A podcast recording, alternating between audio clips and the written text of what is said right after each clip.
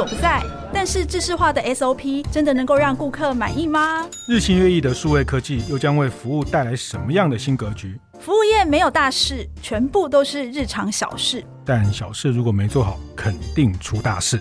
欢迎光临服务一点绝，我一哥，我一姐带你把脉服务业。上菜喽！听众朋友，大家好，欢迎收听由闯天下和大电长晨会共同制播的《服务一点绝》节目。我是天下杂志副总主笔王一之。我是大店长读书会创办人游子嫣。哇，新年新气象哦！今天是我们发财，是是是是是是 拜早年，哎，红包 红包记得哈。是，这我们今天是我们二零二三年哦第一集的播出哦，哇，那个万象更新呐、啊。是是，这个挥别了二零二二年的不确定的高高低低哈。那这个其实到了下半年，整个服务业大解封之后，大家就生意就强强棍了。听说都已经大概回复到我们二零一九年的那个疫情之前的业绩哦，是是，哎，真的很替服务业朋友们开心哈。可是他们好像也马上就是完全没有休息，就准备要来备战我们是一年当中最旺最旺的过年档期哈。是是，其实还没有，其实前阵子这个跨年还有圣诞节哈，其实大家整个餐饮业像。呃，我去吃这个我们家的这个很很喜欢的一家爱店哦，哇，那个呃，哪一家啦？哪一家啦？那个 红屋牛排哈，哦，我们家很喜欢的一家，你是老派老派餐厅派啦，对哇，他们就是晚上还可以吃到三轮呢，哦，就是晚上三轮哦，九点八点，然后就是过去就是吃两轮哦，那现在还可以吃到三轮哈，那在重大的节日。但是大家也就非常非常的迎来很多的商机哈，那接下来还有更多的观光客进来哈，那是嗯，这个其实大家是是真的是要备战的。我 echo 一下你刚刚说的九点哦，哎，那九点他不就要从吃完刚刚好去跨年了？哎哦，好了好了好了，不错了。你是九点那一托吗？当然不是，我们老人家 早睡早起，当然是吃第一摊，五点十五分啊。是是是是，所以我们今天要来谈谈还蛮应景的一个题目哈，就是排队这件事情。哎，我们现在发现，就是对于所有服务业来说，因为整个解封之后，然后圣诞跨年的档期。排队这件事情已经变成大家不得不面对的一个课题哈。对对，就是满出来哦，客人满出来。那其实客人在进店之前的这一段的呃所谓的服务体验哈，其实也也是一个品牌真的一个蛮关键的一个管理的美感哈。那当然有时候大家比较难照顾到，因为光是店里面能按时把食物送上桌，这个就已经快已经不行了，还管到你门口这些人。但是其实我们跟一直常常也在聊，或是常常看到。一些店，我们都会特别去观察它在排队的设计啊，排队的这个流程上的，甚至它排队的空间、排队的环境怎么去设计、怎么去安排，其实这个都跟品牌的经验非常有关系哦。那常常大家也会看到一些新闻哦，什么名店啊，去排名店排到。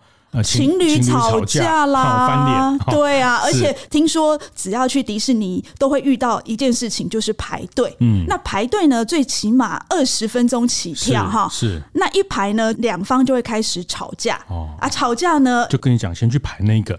那你就不听啊？就是一定要玩这个，好，就 就容易分手这样子。就是这个是迪士尼的都市传说哈。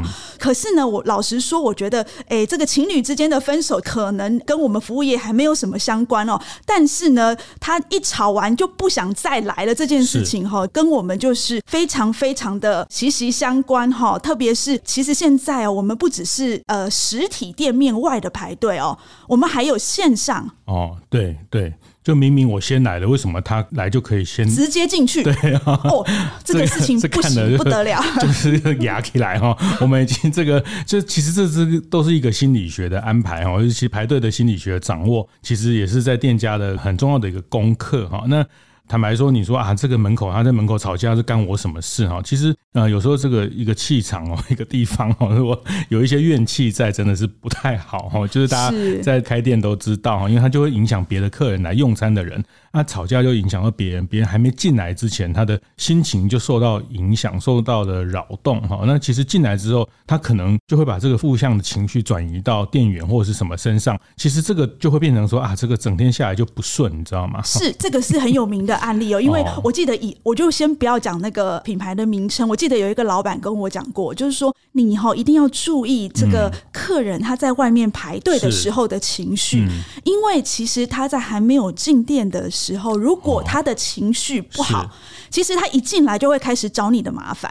比如说，他一进来，他就会开始说：“哎、欸，那个冷气不冷啊，嗯、那个水啊不温啊，这个椅子不好坐啊，嗯、就是任何一点迁怒了。”嗯，对，然后就会迁怒到服务人员身上。嗯、所以呢，你如何在客人进店前就有一个好的这个排队的设计哦？嗯嗯、其实我觉得是非常非常关键的。其实包括空间呐，其实从空间上的设计，其实像呃，我们也常带小朋友去吃这个 呃，像寿司郎这种排队的这个回转寿司店，其实我就看到他们刻意保留一个还蛮完整的客休区哈，或者是等待区。那让大家坐在那边划手机哈，那其实现在客人等待也不用怕他无聊，因为他每个人都有一只手机。对，那你只要拿到号码牌，跟他讲。大概三十分钟，那结果他二十五分钟就可以进去啊。让他看到那个号码，知道说这个在几组哈，两个人的号码是什么，三个人的号码是什么，四个人号码是什么。这个在鼎泰丰的排队管理，其实过去做的非常非常的落实，非常的严密哈。哦，这个杨老板实在是太厉害。我记得他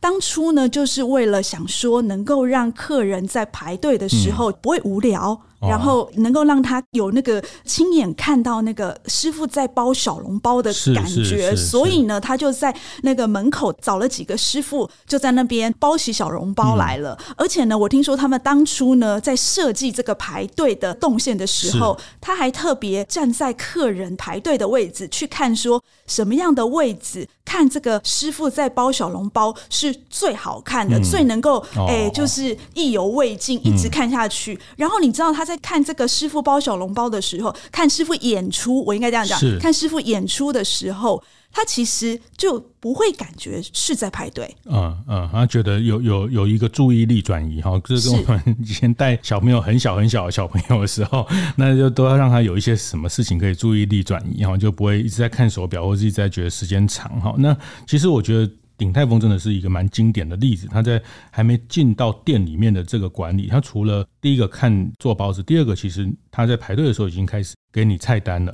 嗯，啊，给你菜单的。那其实这有多重的的意涵，就是说，呃，其实我自己的经验，然 后就是我们就是说你不能跑啦，对啦，哎，我们常常排一排，会觉得哦，那就很久，然后就觉得很烦，就要走了啦。但是你如果填完，已经点了了，你就跑不了。对，已经填完单了，你就觉得你都已经决定好了，因为再重新去选择就就很麻烦哦。所以其实他这个也避免客人流失。那当然，他最棒的就是说，他其实一带位的时候，他就可以开始把这个单送到厨房去开始准备，不用再等到他坐下来才开始点哈，所以他其实对于他的这个翻桌的效率都提高很多，所以进店前的这个排队就会可以避免客人流失哈。那当然包括客人情绪。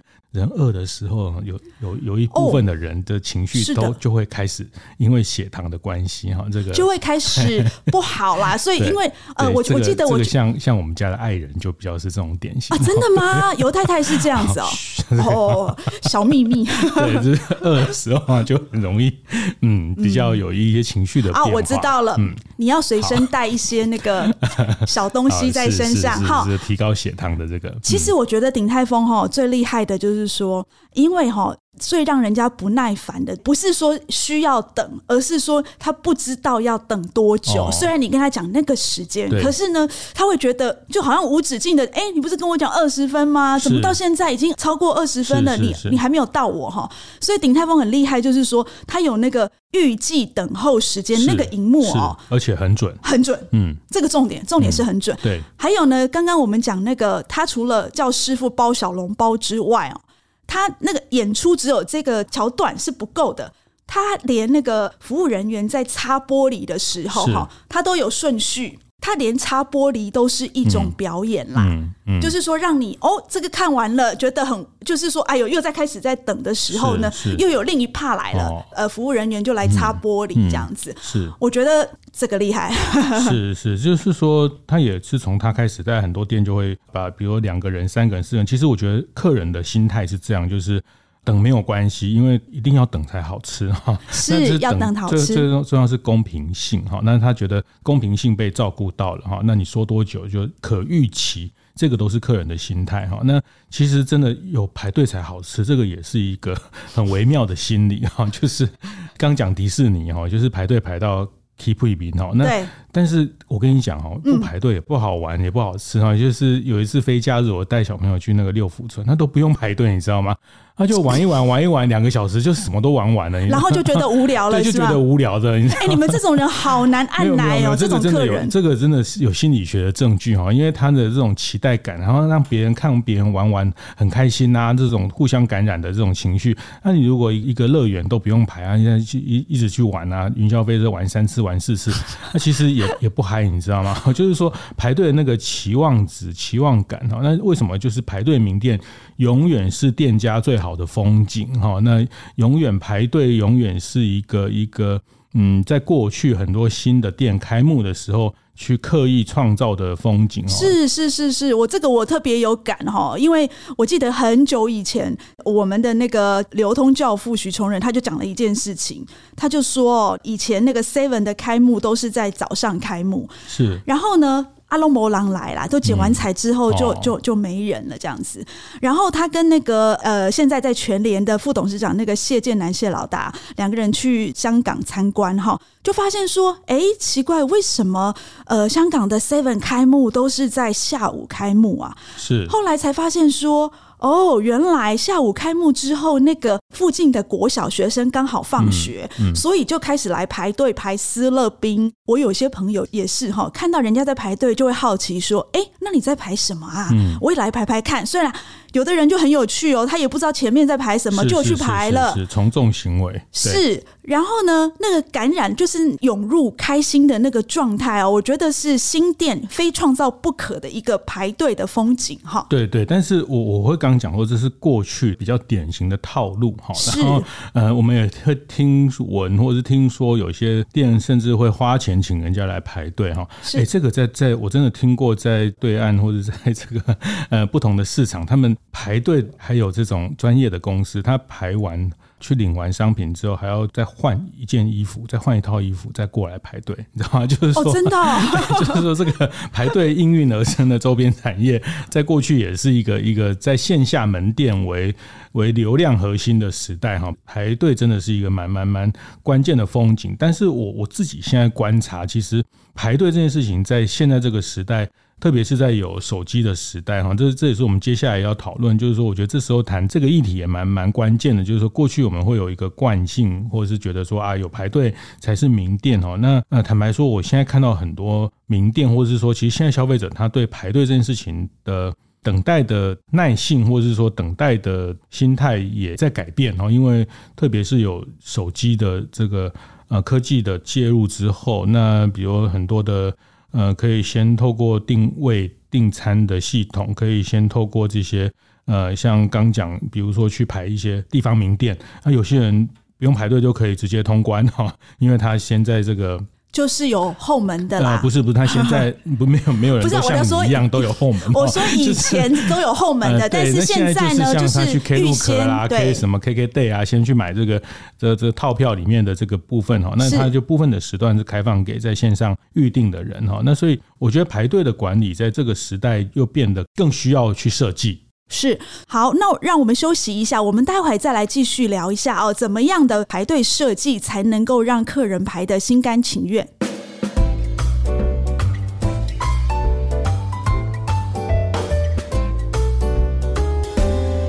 欢迎回到服务一点绝现场哦，我们刚刚讲到这个排队的设计，就是是客人进门前的设计哦。就是让他忘了排队的时间啦，嗯嗯、最主要就是这样。是排队这个设计啊，我们就其实每一家名店，大家如果仔细去看他们在做排队的。不管动线或空间上，其实都是经过思考的哈。这个也是精密的设计。对，就是说大家要要从这一段就开始去做这个服务体验的流程啊。那我我也常跟很多开店的朋友分享，其实我们去观察呃麦当劳跟星巴克哈 排队的方向，排队的动线就不一样哈。麦当劳是直的排队，然后你点完餐旁边取餐，好点餐跟取餐。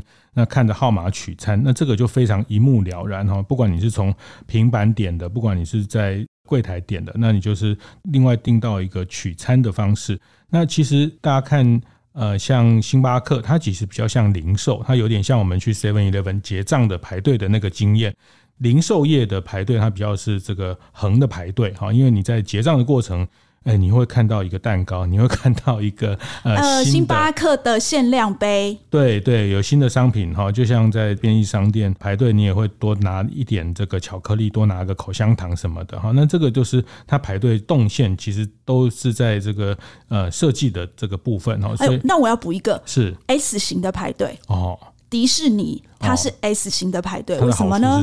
好处呢，就会让你觉得，哎，感觉我就快要排到了，因为它是一个弯弯曲曲的排队，嗯，然后呢，旁边就会有一些不同的体验的东西出现了，嗯，就是说，其实呃，设计客人排队的历程，就有一点点像设计体验。嗯，就是说，他把那个所有的等待变成一种体验的设计，是。所以，他在等待的过程当中，你希望他有什么样的体验？比如说，如果我在很无聊的时候看到呃米老鼠啊，或者是唐老鸭的大的那个人偶到我身边来跟我握个手，哎、嗯。我可能就会觉得嘿很有趣，是就忘记了。那或者是我左边呢，马上又排到哪一个地方呢？又开始有一些呃什么不同的那个展演啊，很在你的面前眼花缭乱，其实都可以吸引他们的注意。是是，但这个我们常常看到更多年之前我们的海底捞的排队。也是一个呃很被研究的个案哈，是海底捞排队的时候就给你开始吃了哈，就开始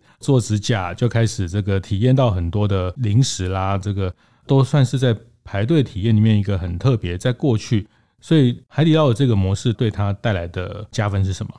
哎，老实说，我在吃完海底捞第一次之后，我第二次会想要因为修指甲。嗯而去吃海底捞，就是那个海底捞，就等待变成我的一种期待了。等待变成你的期待，对，等待变成我的一种期待。因为老实说，我从以前到现在，我从来没有在海底捞被修过指甲。是为什么呢？等不到，等不到，嗯，永远等不到，比火锅还难等哦。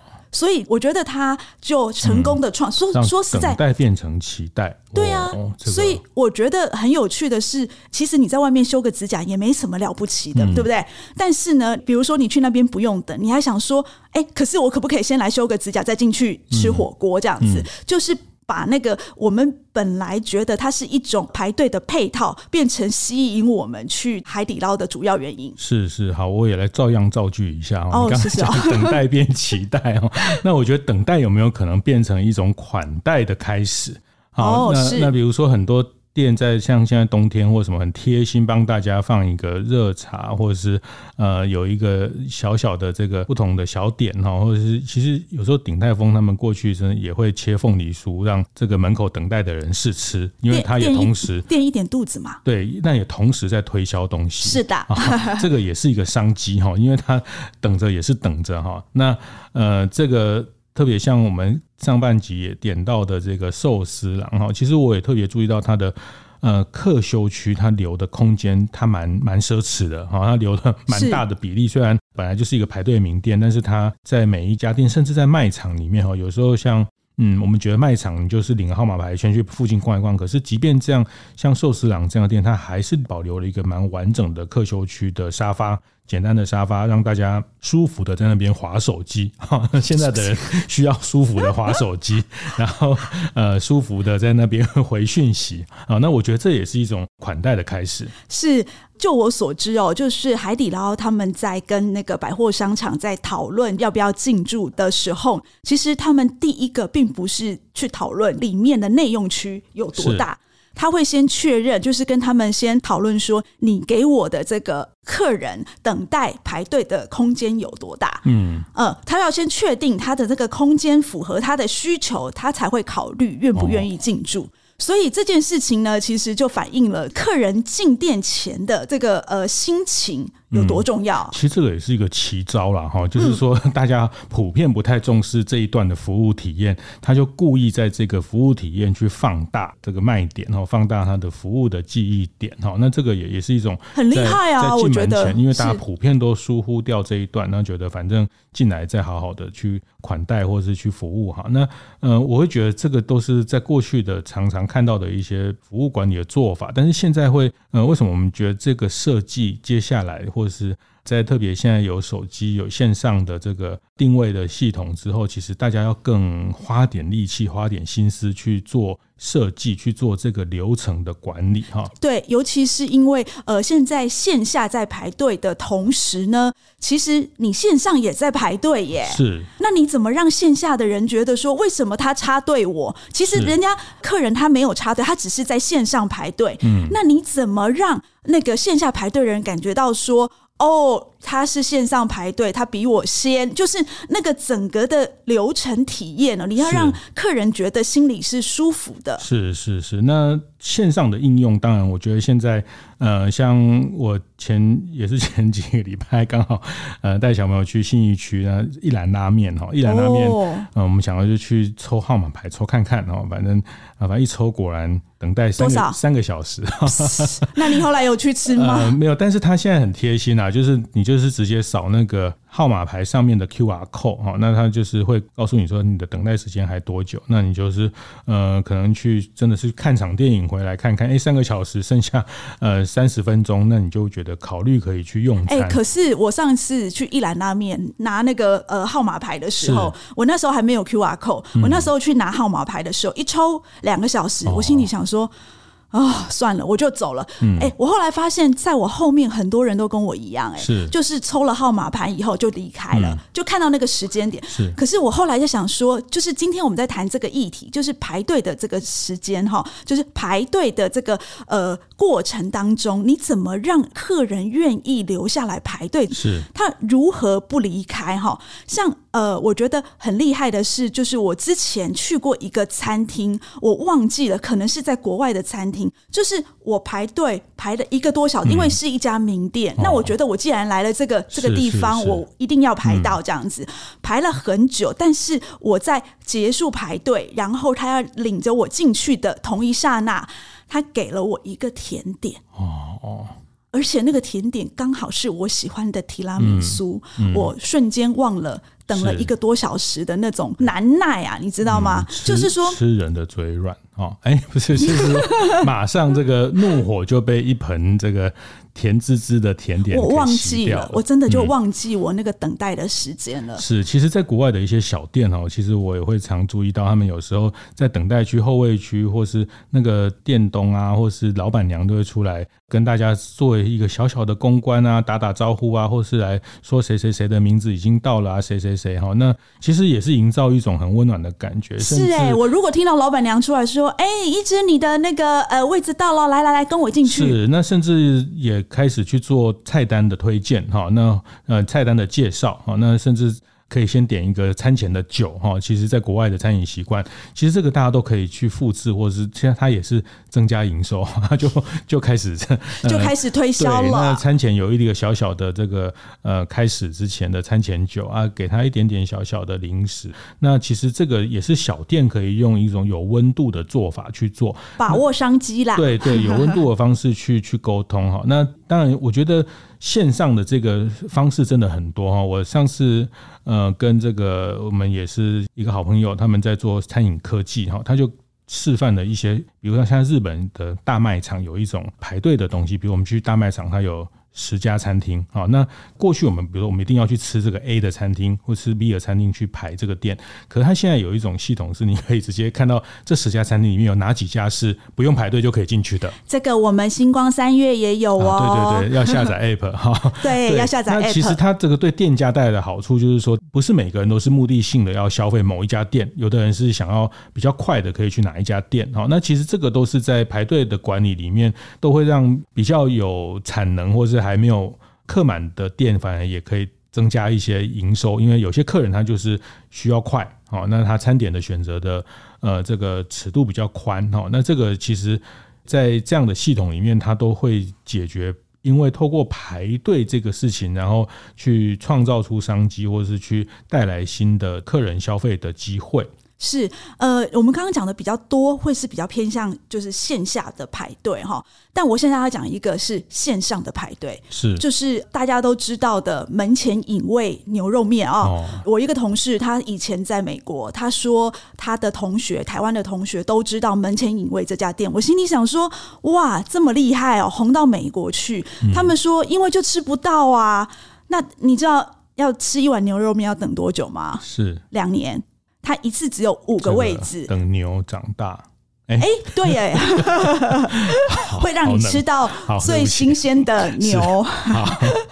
它一天一天呢只有六场，每场只有五个位置，嗯，然后呢，大家就心甘情愿的每天排这三十碗面。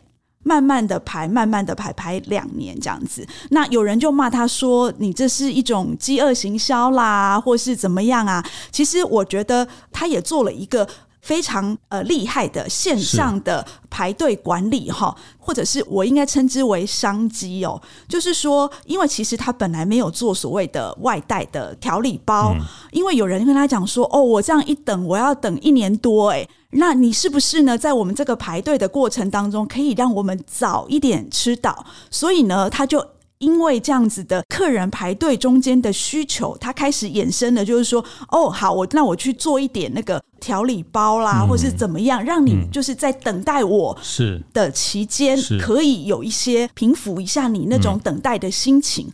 所以我觉得这种线上的排队，我觉得未来会越来越流行。是是是，那排队名店啊，我觉得大家成为排队的店都是一个很开心的事情啊。但是大家也知道，就是在尖峰跟离峰的这个差异会会是一个大家在经营上的一个很直接的营运的痛点哦。那我觉得在尖峰的时候，怎么样去让排队的体验更完整的被照顾到哈？那我我觉得这个是我们今天在服务一点觉要分享的哈。那可能用我的呃角度来提醒，我会觉得其实。做好排队管理，其实是把客人的情绪管理做好的第一步。呃，我今天的一点诀呢，是把等待化为期待，哦，然后在漫长的等待之后呢，记得给他一点积极的一个体验来作为结束。嗯嗯、是，谢谢。我们今天的一点诀呢，就到这边结束。那服务一点诀是在每个月的第一个跟第三个星期四早上八点准时播出。我们会讨论服务业相关的各种议题，分享精彩案例。欢迎大家到 Apple Podcast 闯天下按赞五星留言。另外，也要请听众朋友加入服务一点诀 Line 社团，有更多更及时的情报分享，还可以参加专属活动哦。我是王一之，我是游子燕，服务一点诀，我们下次见。